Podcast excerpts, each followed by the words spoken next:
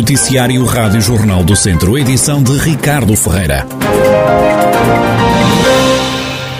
Voltou a estar disponível em Viseu um centro de testagem à Covid-19 Drive-Thru. Foi instalado no campo de Vidiato, abriu portas no fim de semana e faz uma média de 700 testes diários.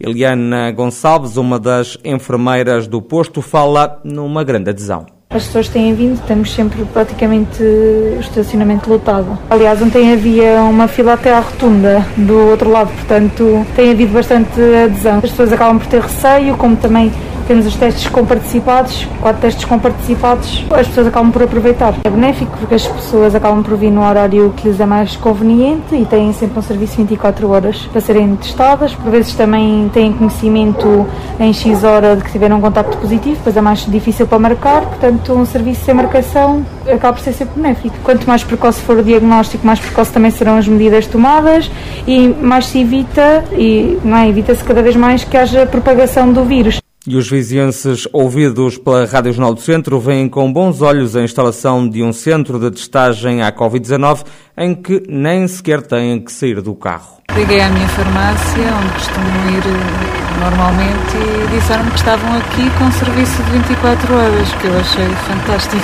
Agiliza o processo completamente. As pessoas que tenham dificuldade em marcar ou não saibam onde ir, aqui está sempre 24 horas. Isto é vantajoso porque facilita, acelera o procedimento. Eu acho que isto logo de início, se calhar ia haver logo muito, muita correria, uh, mas iria facilitar tanto em farmácias como na Casa Aberta ali, porque assim os idosos podem ir ali e o pessoal mais jovem até pode aproveitar e vir aqui. Sim, acho muito, muito importante porque hum, ir à farmácia ou ir a fazer o PCR ao laboratório, que é muito mais rápido. A qualquer momento a gente passa e faz o teste e fica logo tranquilo se tem ou se não tem e, e é gratuito.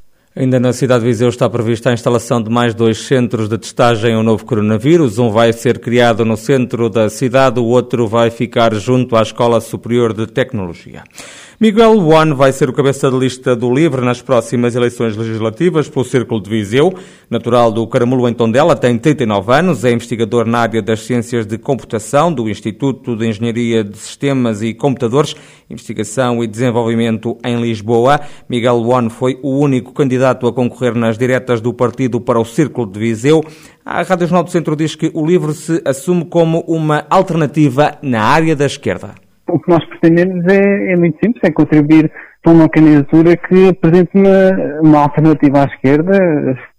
Eu acho que o LIVRE está um bocado descontente, é a esquerda descontente com a esquerda, eh, porque a esquerda que teve esta, esta oportunidade nos últimos seis anos, que era a maior esquerda eh, presente na Assembleia da República, eh, não conseguiu chegar a um acordo, a um compromisso,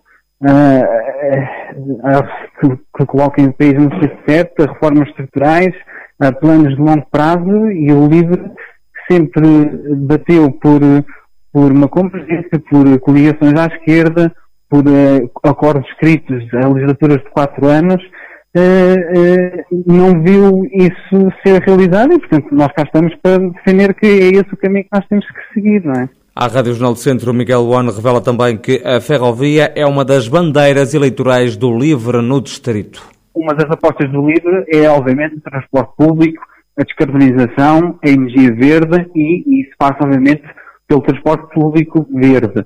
E é, nós temos sempre uma tendência muito contrária à aposta da, da aviação, porque, por, por razões óbvias, eh, pelo, pelo facto da aviação é, cria uma pegada carbónica extremamente grave e o sentido da Europa, de Portugal e acho que e da Europa, aliás, faz parte dos, dos planos da Comissão Europeia, haver uma aposta forte da ferrovia nos próximos tempos e visualmente tem que ser incluído. Quer dizer, isso é uma bandeira antiga que nós nunca percebemos como é, como é que isso nunca foi implementado em Viseu. Viseu só é dos únicos distritos que não é, portanto, não é servido pela ferrovia e, portanto, acho que se fizer uma coisa específica para Viseu, seria por aí. Miguel Bon, ele que vai ser o cabeça de lista do LIVRE pelo Círculo de Viseu nas eleições legislativas de janeiro. Da ameaça à prática, a ATMO, a Associação dos Trabalhadores das Minas de Urânio, vai mesmo apresentar uma queixa-crime contra o Estado, também contra a empresa de desenvolvimento mineiro, por ainda não terem sido descontaminadas todas as casas dos ex-mineiros da ENU, a Empresa Nacional de Urânio, na Urgeriça, em Canas Senhorim, no Conselho de Nelas. António Minhoto, presidente da Associação, a ATMO, explica o que está em causa. 2017 já tínhamos nós decidido em Assembleia geral de que apresentaríamos uma queixa-crime contra o Estado a nível internacional os direitos humanos. Eh, não foram sensíveis a isto o Governo, a EDM, protela eh, e continua a não resolver os problemas das casas contaminadas, inclusive as obras de recuperação estão encerradas. Eh, não sabemos porque ainda há casas com contaminação, há casas em que os moradores não têm devido de documentação ou declaração conforme a casa está descontaminada. Há pessoas eh, com doenças oncológicas a viver ainda em algumas casas têm os valores, mesmo após a intervenção da recuperação, continuam com valores eh, altíssimos. A decisão de apresentar a queixa-crime foi aprovada em Assembleia Geral. Porque é crime que se trata. Porque se fosse um desconhecimento, porque se fosse um assunto que não tem eh, não tem eh, estudo científico. Se fosse um assunto em que não estava comprovado que os valores de radiação numa casa eh, eh, são, eh, originam doenças oncológicas. E, portanto, quando a EDM sabe isso, o governo sabe isso, portanto, a cumplicidade é crime de uma, de uma situação que é eh, eh, gravíssima para, para, para, a vida dessas pessoas. E por isso só há um caminho. Quando a insensibilidade eh, do governo e da EDM, quando portela-se esta situação, só há um caminho, que é os tribunais penalizarem, criminalizarem o Estado português. António Minhoto, presidente da Associação dos Trabalhadores das Minas de Urânio, que vai mesmo apresentar uma queixa-crime contra o Estado e a empresa de desenvolvimento mineiro por ainda não terem sido descontaminadas todas as habitações dos ex-mineiros na ENU, na Urgeiriça, em Canas de Senhorim. Nelas, a EDM, empresa de desenvolvimento mineiro, diz desconhecer a queixa-crime que a Atmo diz que vai apresentar. Já sobre a requalificação das casas, avança que o processo tem decorrido com a normalidade possível, apesar das vicissitudes causadas pela pandemia. Acrescenta que até 2018 foram recuperadas 18 habitações e que de lá para cá foram também descontaminadas 42 casas, faltando intervencionar 21 moradias. Fernando Ruas, presidente da Câmara de Viseu, critica o pouco dinheiro que a Administração Central atribuiu às autoridades de transportes fora de Lisboa e do Porto. O também presidente da Comunidade Intermunicipal Viseu, Dão Lafões, diz que o interior ficou com as migalhas. O Governo mandou publicar um despacho que transfere 51 milhões 505 mil 890 euros para autoridades de transporte. Ora, as autoridades de transporte são autoridades que estão em Lisboa, no Porto, as autoridades metropolitanas de Lisboa e Porto, e depois estão no resto do país, nomeadamente aqui na CIM e no próprio município. Foram atribuídos desta verba à área metropolitana de Lisboa 57,8%. A área metropolitana do Porto, 36,9%, o que faz ao todo uma porcentagem de 93,87%, portanto quase 94%. Isto foi a distribuição que foi feita entre Lisboa e Porto 94%, para o resto do país 6%. O que significou que a Viseu calhou, a Viseu acima de Dom Lafões, calhou uma porcentagem de 0,4%, o que dá 219.304 euros. Para o autarca de Viseu, que é também presidente da CIM Viseu Lafões, estes valores são reduzidos e prejudicam a região. Celebra-se esta terça-feira os 20 anos da classificação do Douro como Património Mundial da Humanidade.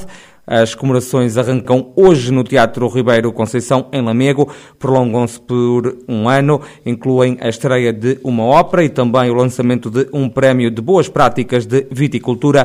O presidente da Câmara de Lamego, Francisco Lopes, diz que a distinção trouxe benefícios à região, mas também vários constrangimentos. Trouxe muitos benefícios benefícios e, sobretudo, uma visibilidade enorme da região na sua componente paisagística e, sobretudo, na sua componente vitivinícola, porque é, é, é essa paisagem vitivinícola que está classificada. É evidente que também há constrangimentos que decorrem da necessidade de preservar o bem que está classificado. Isso é um, é um aspecto que tem que ser assumido, nomeadamente num conjunto de restrições um, à urbanização, isto é, à construção, à construção de, de infraestruturas que de facto eh, têm, têm obrigado a, a, encontrar soluções que nem sempre são as soluções mais económicas para quem tem que, que investir. E se isso se traduzir num aumento da procura turística, numa valorização dos nossos eh, vinhos e produtos locais, eu penso que a prazo estes constrangimentos serão uh, benefícios, serão, serão vantagens.